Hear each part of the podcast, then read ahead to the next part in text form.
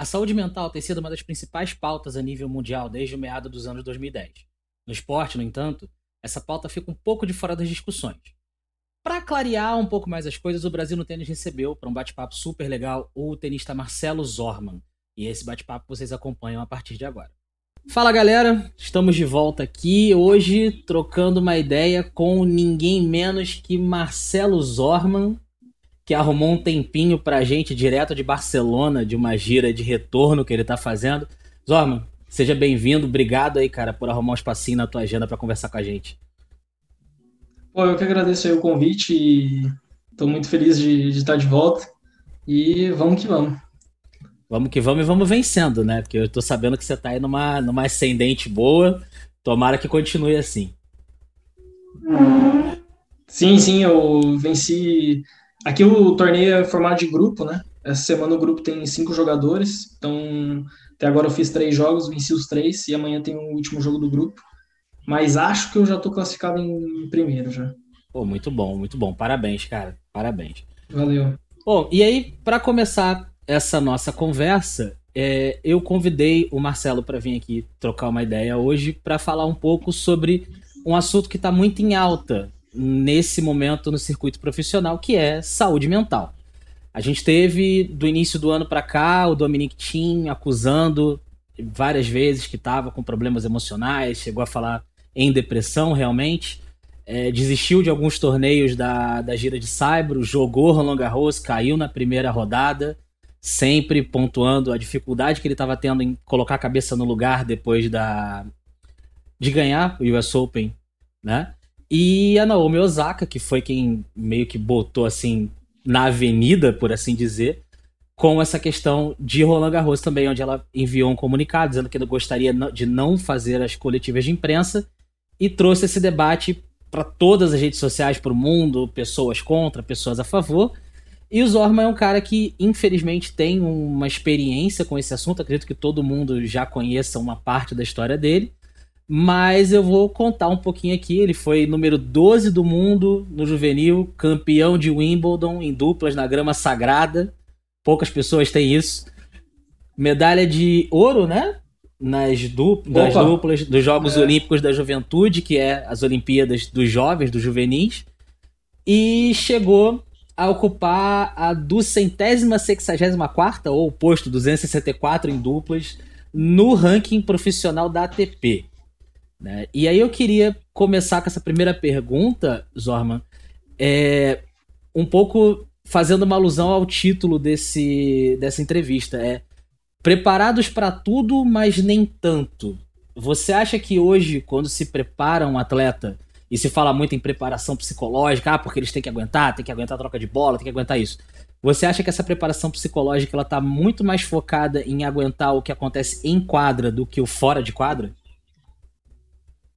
Uh, sim, com certeza. Eu acho que é, acho que o trabalho ele é feito, principalmente a parte mental, todo mundo busca ali, tipo, sei lá, trabalhar com um coach, por exemplo, né? É, então, tipo, todo mundo vai muito mais focado na questão de, tipo, trabalhar a mente para os objetivos ou trabalhar a mente para, tipo, é, aguentar três, quatro horas num jogo ou coisas do tipo, e não que é trabalhar mais essa parte de dentro da quadra, né? E não essa parte da essa parte mental extra quadra, né? Que é onde que é onde muitas vezes uh, acaba às vezes o jogador está com que não tem um desempenho tão bom no jogo, às vezes acaba sendo até por uma questão de tipo tá com um problema fora da quadra, um problema externo, do que dentro da quadra. Assim, acho que todo mundo quando quando entra para jogar, que está com a cabeça boa, assim, a hora que a hora que começa o jogo ali, tem atenção pré-jogo, que é normal, cada um é, lida de uma forma diferente, mas acho que quando começa o jogo, se você tá, tá bem mentalmente, tá bem preparado fisicamente, tecnicamente, o jogo flui e aí é, são os detalhes do, da partida que vai definir o resultado, né? Mas se você não tá bem fora da quadra, é, a coisa vai desandar, dependente se você tá com todos os golpes afiado e com o melhor físico da face da terra. Entendi, entendi. É que o que me chamou muito a atenção é que toda essa, toda essa questão meio que é, o holofote ficou em cima dos dois, né? Da Osaka e do Tim, que o Tim é o cara que todo mundo tá esperando para ver se vai colocar um fim ao domínio do Nadal e do Djokovic. A Osaka é, será que ela é a nova Serena Williams, a nova Sharapova, a nova, sempre o novo, o novo, o novo e o novo? E aí, no meio dessa coisa toda, eu lembrei de uma conversa que eu tive com o Pedro Boscardin, se eu não me engano, ano passado, no Rio Open, que ele tava falando assim, ah, cara, a realidade do circuito juvenil é completamente diferente da realidade do, do circuito profissional, não só pelo nível, mas quando você é top 10, top 15 do juvenil, você vai para os torneios, você fica hospedado num hotel bom, você fica hospedado com tudo, e aí quando você vai para o profissional, você entra lá 900 do mundo, 1000 do mundo, e tem que jogar um future que não importa o quanto dinheiro você tenha, não importa o quanto você tenha de patrocinador, você sempre vai ficar num lugar ruim, você vai ficar. Não vai ter bola para treinar, não vai ter água, às vezes não vai ter nem toalha, vai ter que ser tudo por sua conta, né? Sim, sim, sim. Ah, não, pode, falar, pode seguir, não sei. Não, não, é não, que... então. não, então eu vou, então eu vou. Então vai, vou, vai, vai. Então deixa comigo. É... Não, é que eu achei que tinha... ia continuar, ia ter alguma pergunta. Não, então, é, exatamente, isso acontece mesmo. Até mesmo, tipo, é... É, eu, por exemplo, eu tive uma carreira de, de muito sucesso no juvenil, porque eu consegui, tipo, em teoria você tem dois anos de juvenil, né? Porque como é até 18 anos, em teoria você joga com 17 e com 18. Então, tipo, é, tirando a Australia Open, o único que eu não consegui jogar duas é, foi o único que eu não consegui jogar duas vezes. Os outros eu joguei, tipo, de 8 eu consegui jogar 7, chave principal, entende? Nossa! Então, é, então, tipo, você acaba, tipo, meio que vendo uma, a realidade do Grand Slam mesmo, sabe? E quando você vai pro Future, assim, tem muitos que são, são os torneios são muito ruins, assim. Tipo, comparado com os Futures no Brasil, cara, é muito difícil você encontrar, tipo, a qualidade que tem os torneios no Brasil, entende? Apesar de ser pouco, mas a qualidade deles são muito boas. Tanto é que quando os caras vêm para cá, eles se surpreendem sempre, sabe?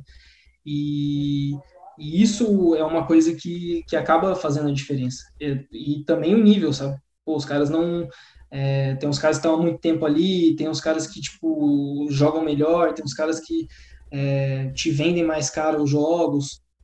Então, tipo, você tem que começar a lidar com... Você começa, tipo, é meio que, tipo, você cai de... de cai de nível, assim, entende? Porque, pô, sei lá, no ano você tá jogando Grand Slam, talvez no último ano você ainda já vai estar tá jogando mais Future e tudo mais, mas no ano seguinte você vai estar tá só jogando Future, assim, uhum. um Charger ou outro, que seja. Então, tipo, a realidade ela muda e acaba mudando para pior, né? Sim. E aí, né, voltando um pouco para a primeira pergunta que eu te fiz, até fazendo uma alusão a isso uhum. que eu uhum. falei que não importa o quanto dinheiro você tenha, geralmente o jogador uhum. de future, novo ou velho, né, uhum. tanto faz, ele não consegue viajar com equipe. Né? Geralmente o cara não tem dinheiro, até porque a premiação não bate. E aí hoje, assim, pela você teve um pouco de, de, de visão de como seria a vida pós-tênis, nessa tua pausa aí, em que você estava uhum. tratando a sua depressão e tal, você voltou, a, é, voltou não, desculpa, começou a dar aula, é, com certeza deve ter tido alguma experiência com o pessoal que está treinando agora, a galera que está querendo crescer. É, você acha que está tá sendo feito algum tipo de trabalho é, para preparar essa galera para assim, olha só, vocês vão para os lugares mais inóspitos do tênis, para ficar sozinhos e vocês vão ter só uns aos outros, como a gente vê muito, né? As meninas quando viajam juntos, sim, sim. os meninos também e tal. Você acha que tá tendo esse trabalho hoje em dia ou ainda é uma coisa que tá engatinhando? Cara, é que eu acho que é muito difícil você fazer esse trabalho e essa preparação, porque, assim, é, que nem a, a partir ali do, dos 16 anos, é, eu comecei a viajar com o treinador todas as semanas, entende? E, tipo, beleza, por mais que tinha os grandes lances, por mais a gente ia para os outros, outros torneios, mas sempre tinha um treinador.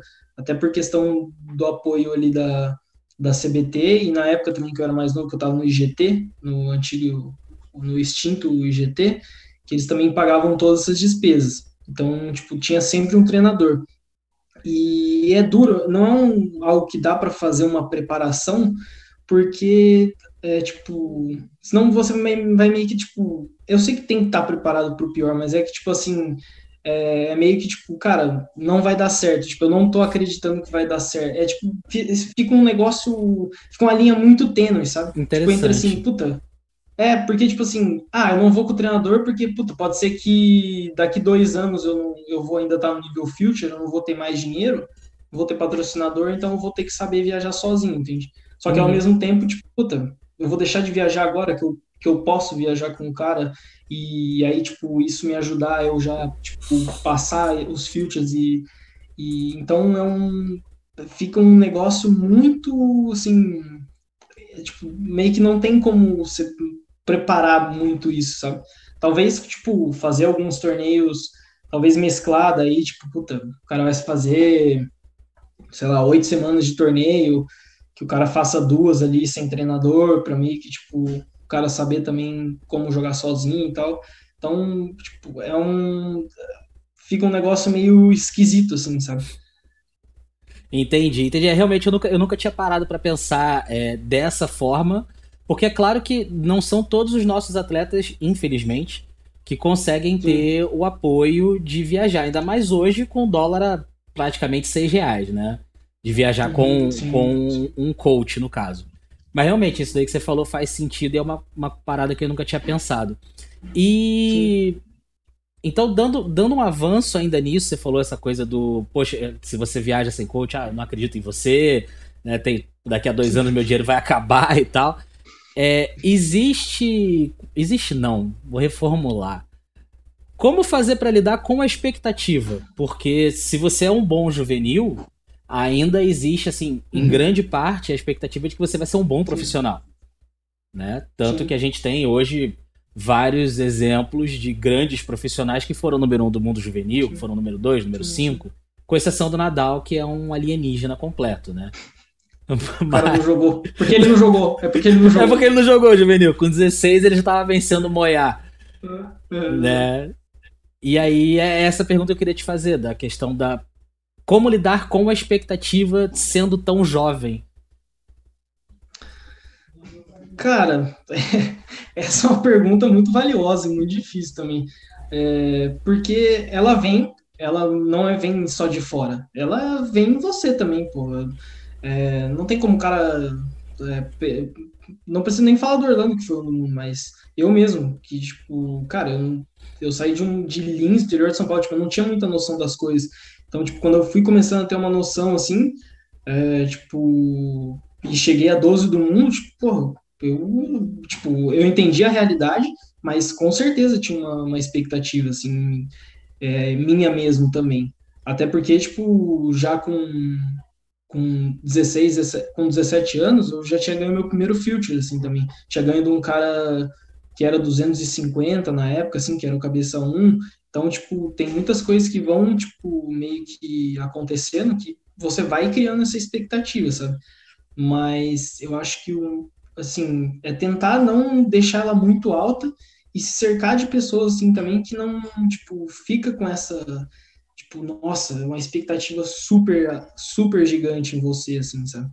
Ela tem que, eu acho que não é nem tá muito baixo, porque também não tem como, na realidade. Você vai ter uma expectativa, mas é saber lidar com ela e entender que, tipo assim, pode acontecer de você sair do juvenil ali e, cara, penar dois, dois três anos para mais. E saber que, tipo, é normal, que isso pode acontecer e vai acontecer como acontece. Tipo, tem um, um exemplo que que eu sempre falo, assim, que eu tenho claro comigo é o do é o do Pelil, Felipe Pelil, que é um canadense que o cara ganhou, tipo, acho que ele tem, tipo, dois títulos de Grand Slam e dois vice no mesmo ano, ou, tipo, ele fez as quatro finais, assim, no mesmo ano, sabe? Então, tipo, e aí o cara tá penando, tipo, acho que agora que ele se meteu top 300, alguma coisa assim, mas é um cara, um exemplo de um cara que meio que, tipo, não se perdeu no caminho, mas uhum. com certeza tá com essa dificuldade, assim, sabe, de lidar com essa expectativa, e, e conseguir, tipo, mas entender que é um processo, sabe? Que pode, pode ser que aconteça você se meter rápido, como, sei lá, o Zverev, que é um cara da minha época ali, que ele foi um e tudo mais, mas pode acontecer igual esse cara, que o cara tá 300 agora, o cara tá 200. Tem muitos outros aí, né? Se você for pesquisar, com certeza vai ter mais gente. Sim, então, é, o, percentual, o percentual de quem fica pelo caminho é muito maior do que o percentual de quem chega lá, né? Sim, e é um negócio muito. Não só no masculino, né? Eu tava vendo, acho que a história da Pavluchenkova, essa agora, que também era um do mundo e tudo mais. E é um negócio muito difícil, porque eu acho que às vezes é, a gente é muito novo, que eu sinto assim que vendo assim com tudo que aconteceu comigo, que até no começo você falou infelizmente, eu tava pensando aqui tipo, cara, foi infelizmente, mas foi felizmente, assim, hoje eu, eu sou muito grato, assim, tipo... É porque a gente não é deseja, grato. a gente nunca deseja que é, alguém sim, passe sim, por sim, isso, né, claro. É, é, não, nem a pau, tipo, nem a pau, mas assim, é que eu consegui sair, sabe? Porque tem gente que não consegue. Sim. Então, tipo, mas depois que você supera, é onde, tipo, eu consegui, tipo, adquirir uma maturidade, ver as coisas de uma maneira que, tipo, completamente diferente, sabe? Que eu acho que é onde, tipo, assim, é, que você estava conversando, falando da Naomi e do, do Tim, que eu acho que são dois casos que, tipo, e são problemas diferentes, assim. Mas, e é mais ou menos isso. É, porque a Naomi, ela ganhou o primeiro grande Slam dela com 19. E aí eu lembro que eu tava uhum. assistindo essa final que foi uma final muito, muito complicada. Nossa, assim, complicada ao uhum. extremo. E enquanto ela tava chorando lá em cima recebendo o, o, troféu, eu fiquei pensando assim, cara, quem eu era com 19 anos? Sabe? Será que eu teria. Não, eu não falo nem assim, da grandeza dela, porque é impressionante. Sim, sim. É impressionante. Sim, o que o Nadal fez é uhum. é ridículo. O que ela fez é, é, é, mais ridículo ainda para mim, porque ela bateu a Serena uhum. na casa dela. Ela não era é, não, tava... ninguém até ali. E só concluindo, é... e eu fiquei pensando, falei, cara, imagina a pressão. Eu não falo nem pressão de, ah, tá todo mundo pressionando ela, mas a, a responsabilidade que ela tem que ter como uma. Acabou de se, de se tornar adolescente, ou acabou de sair da adolescência, não sei mais como é que é a divisão disso. Tipo, com 19 anos. Mano, com 19 anos eu tava fazendo faculdade e indo pra chopada. Tá, sabe? Eu também concordo, tanto é que eu, é, o que eu tava querendo falar até é que outro dia eu, a gente tava vendo o jogo da Coco Golf na, na TV, uhum. e eu virei pro, pro Gutierrez, tá aqui comigo, falei, eu fui ver a idade dela, falei, cara, a menina é uma criança, velho. É uma criança. Tipo, é uma criança. Tipo, minha irmã tem 15 anos, tá ligado? Ela tava venceu vendo, tipo, com 15 anos. Com 14 ou 15, é, eu acho. É, com 15 ela fez, tipo, oitavas de Wimbledon, assim, e, tipo, minha irmã tem 15, entende? E minha irmã, tipo, cara, Tipo, é bizarro. Eu também, tipo, com 15 anos, não entendi. Quem eu era com 15 anos, eu nem lembro. Não, eu devia comer terra com 15 anos. Aí, tipo, pô, jogar saibro no arroz feijão. Porra. Não deu muito certo, né? Porque você ganhou o Wimbledon. Você devia estar jogando, era grama é... no arroz feijão. Mas enfim. Não aguentei, eu tive que fazer essa piada. Tive, ah, foi mais forte. Foi boa, foi boa, foi boa. Mais forte foi boa, foi boa, foi boa. E aí, é, no, meio, no meio dessa loucura que a gente tá vivendo de. Porque eu, eu, lembro que quando eu, quando eu comecei a jogar tênis ali no início dos anos 2000, a gente uhum. falava muito. Eu tenho 30 agora, né? Então eu, já, eu sou da uhum. época, eu peguei o final da carreira do Agassi. E a gente falava uhum. assim: não, com 30 anos o cara aposenta, o físico já tá ruim e tal. Beleza. E aí hoje você tem Federer, Nadal, Djokovic e outros que estão com 33, 34, 35. Você vê que a longevidade aumentou. Só que ao mesmo tempo que a longevidade aumentou, parece que a galera mais nova tá cada vez mais nova. Sim. Você não, sabe? E aí gera uma preocupação. Eu acho que. Eu até comentei isso com, com um brother meu. Eu falei, cara, esse caso da Naomi, esse caso do, do Tim, Claro que são uhum. situações diferentes, são idades diferentes, são circuitos uhum. diferentes, uhum. momentos diferentes. É, uhum. Eu acho que isso deveria meio que acender um, uma luz amarela pra gente. Não só por causa da uhum. imprensa, eu vou até entrar nessa questão depois, mas Sim. como que nós uhum. estamos lidando com os nossos juvenis para serem grandes no futuro. Sabe? Isso, Sim. isso meio que funde um pouco a minha cabeça. Sim, entendo. É, é que assim, cara, eu acho que é uma questão, é, é a questão de maturidade, assim, sabe? Eu acho que é, os caras, os meninos que conseguem se destacar muito rápido, é, mais cedo, tipo um Sinner da vida, você vê que ele tem uma maturidade diferente, assim. Assim como, tipo, por tudo que eu passei, a maturidade que eu tenho agora, a cabeça que eu tenho agora, é, é muito diferente. Você começa, você entende melhor assim essa questão de processo que todo mundo fala mesmo, sabe? Que é um negócio que todo mundo fala, mas ninguém, tipo, você não consegue explicar muito bem ou tipo fazer o cara entender mesmo. E eu acho que assim, e essa maturidade, ela não é só tipo, acho que tem a ver um pouco assim também com a questão tipo é, de tecnologia e tudo mais e, e, tal, mas assim, tipo, tirando os moleques mais novos também, é, até mesmo tipo Federer, Nadal, é, o próprio Djokovic, o que eu vejo assim nos caras é que eles têm aproveitado muito mais, tipo, tudo agora do que até quando eles, tipo, na época eles ganhavam já muita coisa. Eu tenho quase certeza, até mesmo pelas reações, se você perguntar, tipo, pro Nadal ali, tipo, que o cara ganha 13 terceiro Roland Garros, o cara, tipo, tá abraçado no troféu, assim, como se fosse, tipo, a primeira vez, sabe? Tipo, eu tentei, perdi 10 finais aqui, nossa, consegui agora, entende? E, tipo, eu vejo que, tipo, essa maturidade, ela vem para todos, assim. E o caso do Tim, eu acho que ele caiu na questão de, tipo, beleza. Tipo, nossa, ralei, ralei, ralei, consegui. Meu objetivo que era ganhar um Grand Slam, óbvio. Tipo, e agora?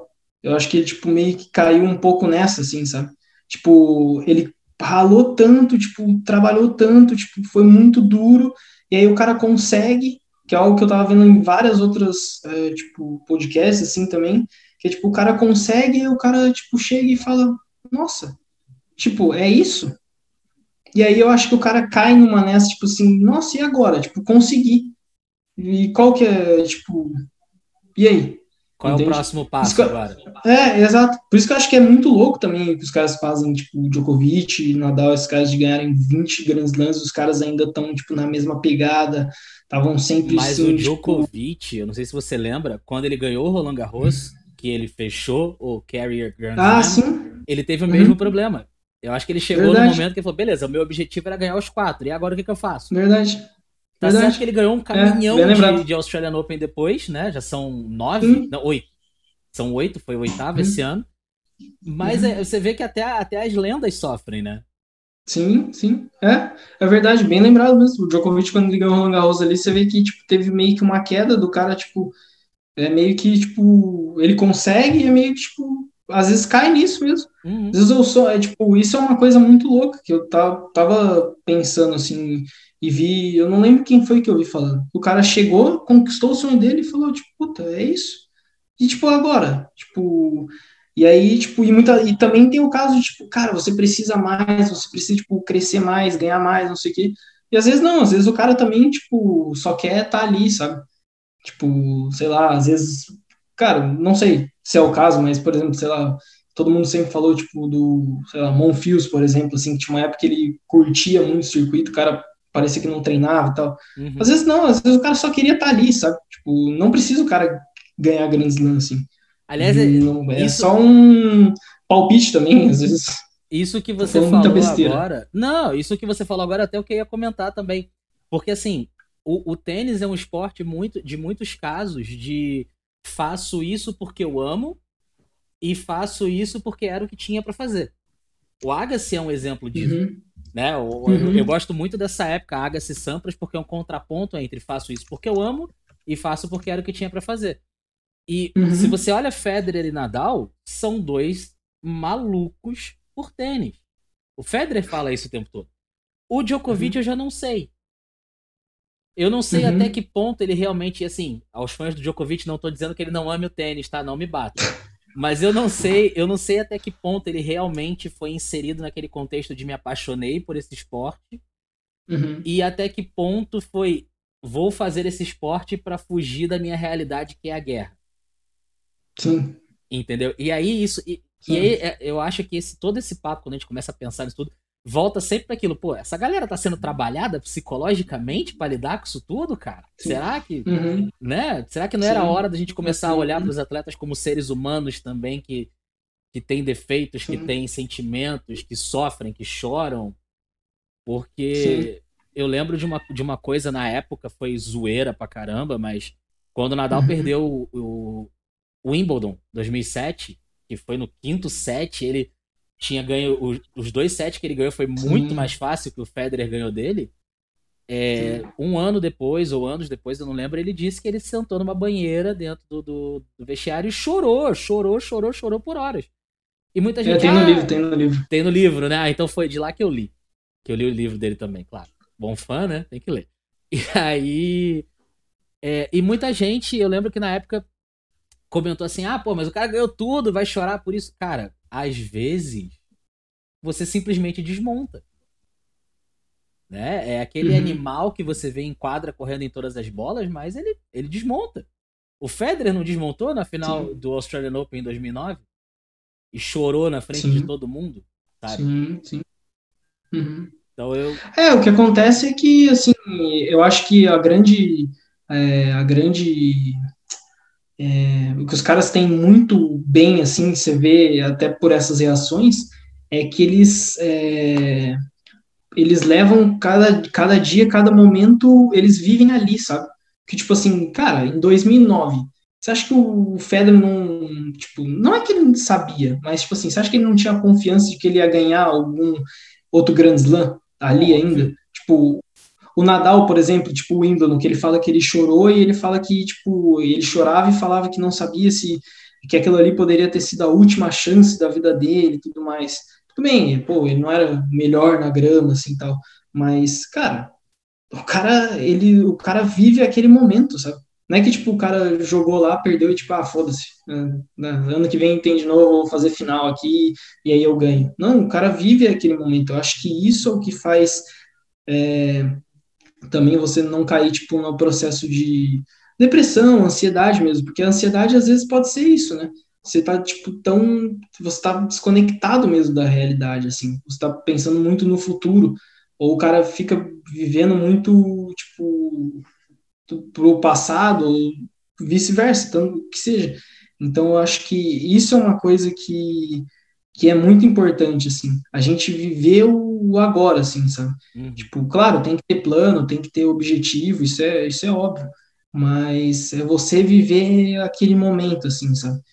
como se fosse o último mesmo, que é o que os caras, que eu acho que é o que os caras fazem. Que é por isso que o cara ganha 13 vezes o mesmo torneio e parece que ele ganhou a primeira. É porque e, ele tipo, nunca sabe quando e... vai ser a última, né? Exato, é. É, tipo, cara, exato. Então, exato, é. Mas, tipo, todo, todo mundo tá ali assim, ah, tá, beleza, ano que vem vai ganhar de novo. Tipo assim. Então, claro, tinha um momento ali que. Cons...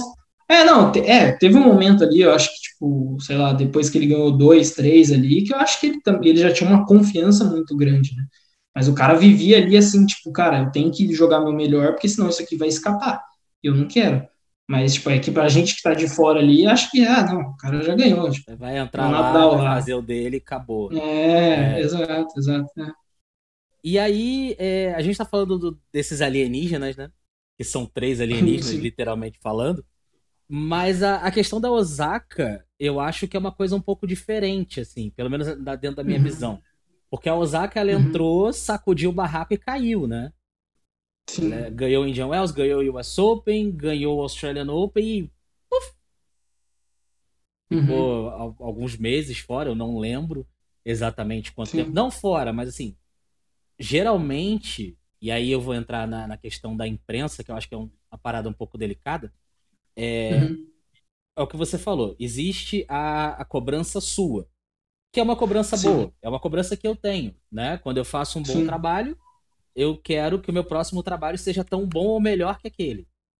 E sim. assim vai, e, e, eu acho que é assim que a gente se mantém vivo, né? Para não surtar sim, sim. na nossa realidade. Uhum. Mas quando você ganha, é, e eu não sei se você passou por isso como juvenil ou como já profissional, mas quando você ganha um grande slam, sempre espera-se que você vai ganhar outro. E aí sempre fica aquilo, quando que é o próximo?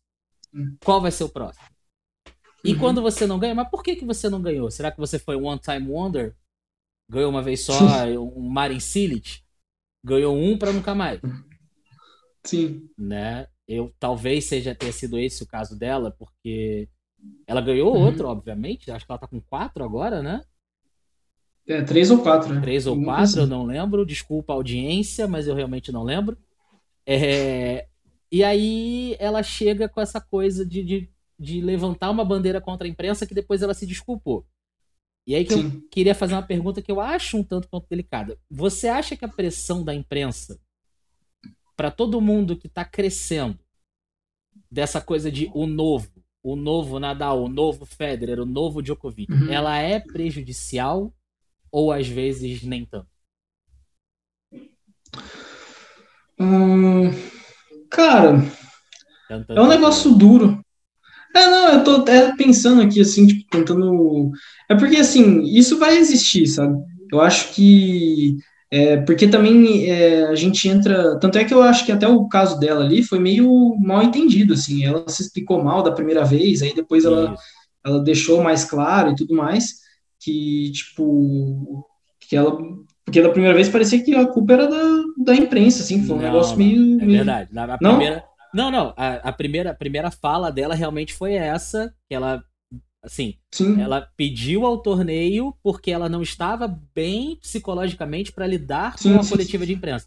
Que é uma coisa que pode ser realmente estressante, né? Você tá lá e ouvir uhum. 20 pessoas, então, olha, você não ganha, nunca foi boa no Cyber, você tem tantas derrotas aqui e tal. O que que acontece? O que que acontece? Que que... Pra quem tá bem, pra quem tá ok, beleza. Você vai virar pro cara e falar, ah, irmão, uhum. isso é tênis Tênis é isso aí. Um Sim. dia a gente ganha, outro dia a gente uhum. perde. Ou então a gente perde hoje, perde uhum. amanhã e perde depois de amanhã. E vai ganhar só daqui a um mês. E eu acho uhum. que a, uhum. o, o, grande lance foi o torneio, né? Que jogou, botou na avenida e acabou dando essa proporção de que ah, uhum. ela tá contra a imprensa.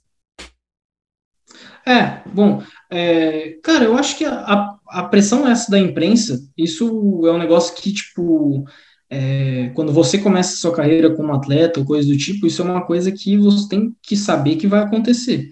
De, não só da imprensa, mas assim, cara, eu acredito que.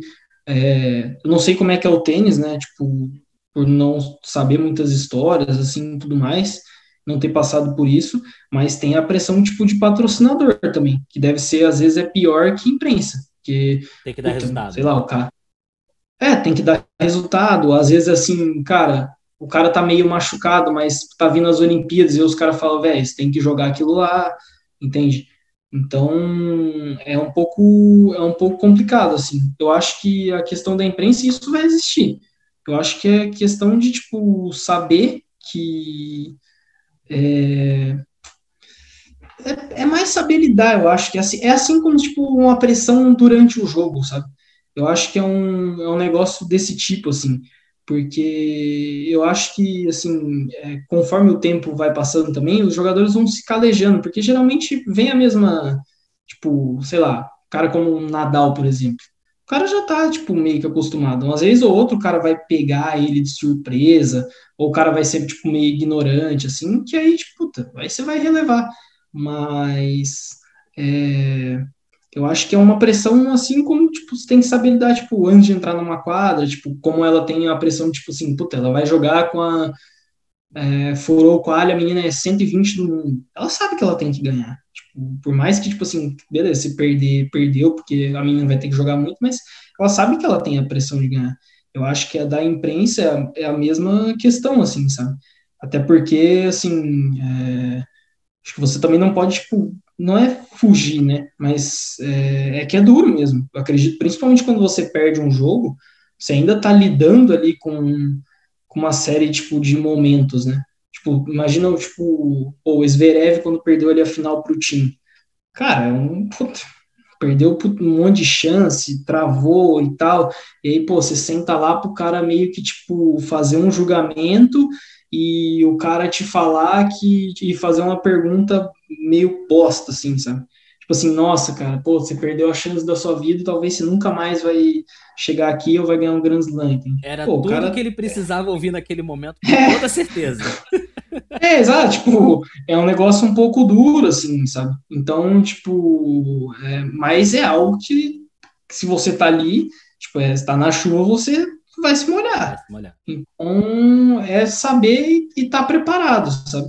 Às vezes eu acho que, tipo assim, cara, eu acho que é um negócio que vai mudar para melhor, mas eu acho que não tem que deixar de acontecer. Eu acho que, tipo assim, o jogador não tem que, tipo, é a minha opinião, né? Eu acho que, tipo, não deixar opcional, assim, para os jogadores, senão vai ficar um negócio muito fácil porque a maioria não gosta de dar entrevista, principalmente quando perde, mas talvez, tipo assim, pô, vamos fazer essa coletiva, eu não sei quanto tempo que é também depois dos jogos, então, tipo... É, porque tem jogadores, tem jogadores que, eu tô esperam e tem jogador que prefere ir logo depois que perde, né?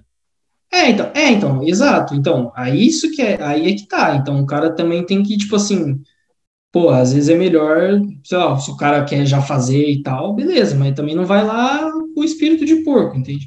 Porque eu acho que, assim, tem que haver esse respeito, assim. É, não, tem que haver um respeito mútuo, assim, sabe, cara? Porque às vezes, pô, entra o, o cara, às vezes também, o cara já, o jornalista tá ali pra pegar o cara, entendeu? Para já queimar o cara. Aí é foda também, entende? Uhum. Mas a partir do momento também que o cara entra, às vezes, lá com espírito de porco, e aí o cara. E aí, tipo assim, pô, às vezes o cara já vê e já quer queimar o cara, entende? Então, eu guerra, acho que assim. Né? É, e eu não sei, tipo, exatamente a questão do tempo que eu ia falar, tipo assim, às vezes é deixar opcional isso aí. Pô, às vezes o cara não precisa, tipo, sei lá, não sei se tem um tempo, mas assim, pô, geralmente é sempre meia hora. Não, vamos, pô, não, vamos deixar para tipo, o cara ter que fazer em até três horas. Não sei, tipo assim, entende? Uhum.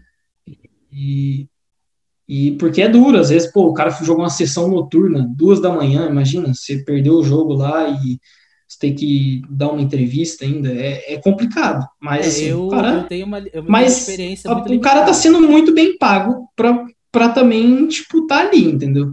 Então, tipo, é, tipo, o cara tem que entender, é um negócio que, tipo assim, faz parte. Ele tem que saber que, tipo, se eu cheguei três do mundo aqui, 10, 12, sei lá, cheguei nas quartas do Grand Slam, o cara tem que saber que isso faz parte do trabalho dele, sabe? Uhum.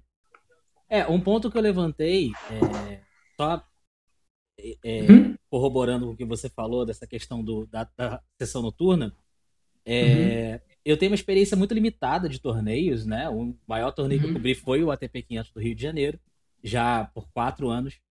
E uma coisa que acontece aqui quando é sessão noturna e acaba muito tarde é que rola a zona mista, que é ali, o cara saiu da quadra, uhum. tipo, o cara saiu da quadra, ele já chega ali. Então, uhum. eu já presenciei o Belucci muito mal ali, entendeu? Porque ele, pô, uhum. aquele sim. jogo contra o Fonini, cara, que ele teve sete e tudo, então você vê no, no, semblante do cara que ele tá quebrado. Mas quando a gente. Quando se trata do Belucci, um jogador brasileiro e tal, que é alguém que. Por quem eu acredito que todos os jornalistas tenham um carinho, se não como jogador, como pessoa, é, o pessoal amansa, né? Faz uma pergunta mais leve e tal. E foi até uma bola que eu levantei conversando com outras pessoas. Eu falei, cara, eu acho que esse momento, essa bagunça que deu com a, com a Osaka, talvez seja um bom momento para a gente repensar o que, que a gente está fazendo como jornalista, porque, como você falou, será que a gente está entrando na, na sala de coletiva com a postura correta? Se a gente está entrando para fazer a pergunta que precisa ser feita, que a gente está sendo pago para fazer, beleza, aí é como você falou. A gente entende que esse é o nosso trabalho, o cara entende que esse é o trabalho dele. Mas se a gente está entrando uhum. com uma postura que não é a postura correta, com uma postura mais afrontosa, talvez seja a hora de repensar isso. Uhum. Entendeu? Porque no momento que você Sim. é o jornalista, e aí eu falo isso porque eu tenho meus desafetos no circuito, mas no momento que você é jornalista, a tua primeira obrigação é ser imparcial, cara. Você não pode entrar Sim. na sala de coletiva com ah, eu não vou porque eu não gosto do fulano, eu não gosto do ciclano, eu não, gosto, não vou com a cara do Kyrios, uhum. então eu vou fazer uma pergunta atravessada para ele. Não pode ser assim. Uhum. Uhum. Eu acho que esse Sim da minha parte como jornalista eu vejo eu vejo por esse por esse prisma entendeu uhum. sim mas eu, eu, concordo com o que você falou essa coisa toda é porque é duro né tipo é um momento que você tá com muita é um momento onde você tá com muita dúvida mesmo assim tipo que logo que acabou o jogo você tá duvidando de você às vezes você perdeu uma chance às vezes é tipo então aí vem coisa com mais dúvida, assim, é bem, cara, é, é, é bem, deve ser bem duro, assim. Então, mas eu acho que, eu acho que a, às vezes tem coisas que, é, que acontecem, assim, que isso eu acho que é algo que aconteceu que vai ser bom, assim, entende? Eu acho que eu já vi que, tipo, pela conversa, assim, que parece que vai rolar uma, uma conversa, ver como fazer para melhorar essa questão, entende? É que eu não posso dar muita opinião também, porque eu nunca, tipo, coletivo de imprensa, tipo, a maior experiência que eu tive foi, tipo, na Copa Davis do lado lá, tipo, assistindo, assim, entende? Uhum. Então, mas tirando, tirando isso, eu tá ali, tipo, ter perdido o jogo 7-6 no terceiro e o cara lá, tipo, fazendo uma pergunta bosta, nunca aconteceu. É o, problema, então... o problema de vocês seria mais com rede social, né? Pelo que eu vejo, pela experiência que eu, né, de observação. Sim, ah, sim. O problema é, de vocês é. é mais com rede social. É, é. Você se mata, o cara vai lá, nossa, seu vendedor de jogo aí, tipo, tá lá o cara o cara deu quase um. O cara tá quase dando peixinho na quadra. É, aconteceu com o Gucci aqui. O cara tá quase dando peixinho na quadra lá, tipo, se matando na grade pra pegar a bola, e o cara. Aí você recebe uma mensagem dessas. É, mas fazer o quê? É o que você tá falando, infelizmente são ossos do ofício, né? Só que de vez em é, quando é, alguém. E aí é complicado porque rede social a gente não vai conseguir resolver nunca. Ah, não, ah, sim, isso aí é. Ah, Rede social não, vai conseguir resolver. Não. Mas isso aí nem. É um negócio que, tipo, afeta muito menos, eu acho, do que se o cara falar algo mais pesado, assim, do que o cara. Nossa, vai se ferrar lá, não sei o que, você é ruim. Ah, seja. É, então, se você tá dizendo, para mim tá dito. é, eu acho que é mais por esse lado. Bom, eu acho que debatemos tudo. A não ser que você queira acrescentar mais alguma coisa, mais alguma vivência, mais alguma experiência. Hum, cara, acho, acho que não. O que eu queria falar só, que eu ia falar de mensagem final aí é, é para todo mundo. Acho que já que a gente tá falando bastante de saúde mental, é que, tipo, cara, independente da, da situação que, você estiver passando, o momento estiver muito ruim, a coisa estiver muito feia, a situação estiver muito. Você achar que está no fundo do poço mesmo, para você acreditar que, é, que você pode sair dali, que tem, uma, que tem uma saída, e que a única saída é buscar ajuda. Que não vai ter, tipo. É, não vai ter religião, não vai ter, tipo, não vai ter nada, não vai ter ninguém além de um, de um profissional, de um psiquiatra, um psicólogo, que vai ser capaz de, de te ajudar. E você mesmo também, sabe? Eu sei que é um momento muito difícil de é, ter força de vontade, assim, e querer, mas é, é buscar ajuda, não tem jeito. E também acho que isso vale para todo mundo, assim, que tiver com alguma dúvida, alguma coisa, tipo, menor sentimento ruim que tiver, se você tem a possibilidade de buscar e fazer um trabalho com psicólogo, cara, é um negócio sensacional, assim. Eu mesmo, tipo, se eu pudesse, eu teria feito antes. Não por tudo que aconteceu, mas por todo o autoconhecimento e maturidade que, que você ganha, assim, com... Cara, com, com a terapia, assim, ou que seja, ou conversa que você vai ter com, com o psicólogo. E vale a pena. Então, sejam fortes aí, quem tiver quem tiver ruim. Quem tiver bem, siga bem. Siga bem, caminhoneiro. Esse aí a molecada não faz nem ideia que, que é o siga bem caminhoneiro. Cara, isso, isso é, muito... você, você quebrou, é... quebrou o momento sério, mas isso era muito bom. Não, eu, eu é, eu sempre faço isso. Domingo de manhã, eu sempre, cara. Eu, um dos meus dons é quebrar momento sério na hora errada, assim, tipo, falando não, merda. A hora foi eu faço excelente. Sempre. O timing foi excelente, mas eu assistia muito. Pra galera que não conhece aí, seu, seus Nutella, Siga Bem Caminhoneiro era o programa da. Era da Globo, não era? Não, era do SBT. Era do SBT? Era do é. SBT. Porra, é muito bom. Siga bem caminhoneiro. Tinha o Sérgio que hora que passava isso aí? Nem passava lembro. 7 passava... horas da manhã de domingo. Era de manhã? Era, de manhã. de É. Acho que era, era. Junto com o Globo Rural. O concorrente do Globo Rural. E aí tinha é. o guia, guia para peso de carga os melhores postos é, para você abastecer, um monte de posto patrocinado. Tinha o Sérgio Reis cantando, Rosa e Rosinha. Nossa. É, então. Senti e aí... velho agora. Não, mas então é isso, pessoal. Vai, vai valer a pena. Vocês vão encontrar, encontrar luz, encontrar paz e, e alegria novamente. É, só corroborando com isso tudo que você falou sobre saúde mental, é, os meus médicos eles falam uma coisa que se todo mundo soubesse o como é bom fazer terapia, teríamos 7 bilhões e alguns quebrados de pessoas no mundo fazendo terapia. Nossa. Porque sim. Realmente sim, é é um negócio... que faz toda a diferença. Cara, é fantástico. E não, é, tipo, nossa, é muito bom. É muito bom mesmo. Tipo, ainda mais quando, tipo, você vai, vai ficando bem, você vai se sentindo bem, assim, você tá bem, cara, é muito bom. Porque tudo muda, assim, você tá bem com você mesmo, então aí as coisas começam a fluir, sabe? Tipo, você começa a, e também a enxergar, tipo, geralmente, tipo, não que o problema seja sempre nós, assim, mas você começa a enxergar as coisas bem, ter um autoconhecimento fantástico, assim, e é muito bom mesmo. Com certeza. Bom, Zorma, muito obrigado novamente por você disponibilizar esse tempo aqui. Foi uma conversa muito legal. Assim, informações Show. maravilhosas, toda essa experiência foi muito legal tá? Seja bem-vindo para voltar sempre que você quiser. Valeu, Aqui é obrigado. Não, eu tô...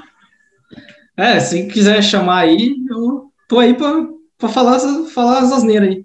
Com certeza, chamarei mais vezes. E pra galera que tá assistindo, sigam o Zorman no Instagram. Eu vou botar a arroba dele em algum lugar aqui embaixo, mas é o arroba... Marcelo, Marcelo Zorman. Marcelo Zorman com dois é. N's, né? Dois N's no final. Dois N's no final e um M só. É isso então, gente. Muito obrigado a todos que assistiram, a todos que vão assistir, a todos que ouviram. Tamo junto e até a próxima. Zorman, forte abraço. Valeu, pessoal. Abraço. Tamo junto.